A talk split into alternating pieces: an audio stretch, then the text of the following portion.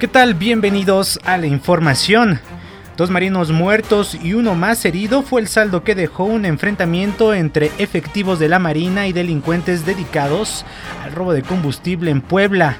Los delincuentes se habrían ocultado atrás de grupos civiles cuando realizaron la agresión en contra de los marinos. Elementos de las fuerzas federales decomisaron un camión tipo Torton que transportaba 18 mil litros de combustible robado en el municipio de Apaseo el Grande, en Guanajuato.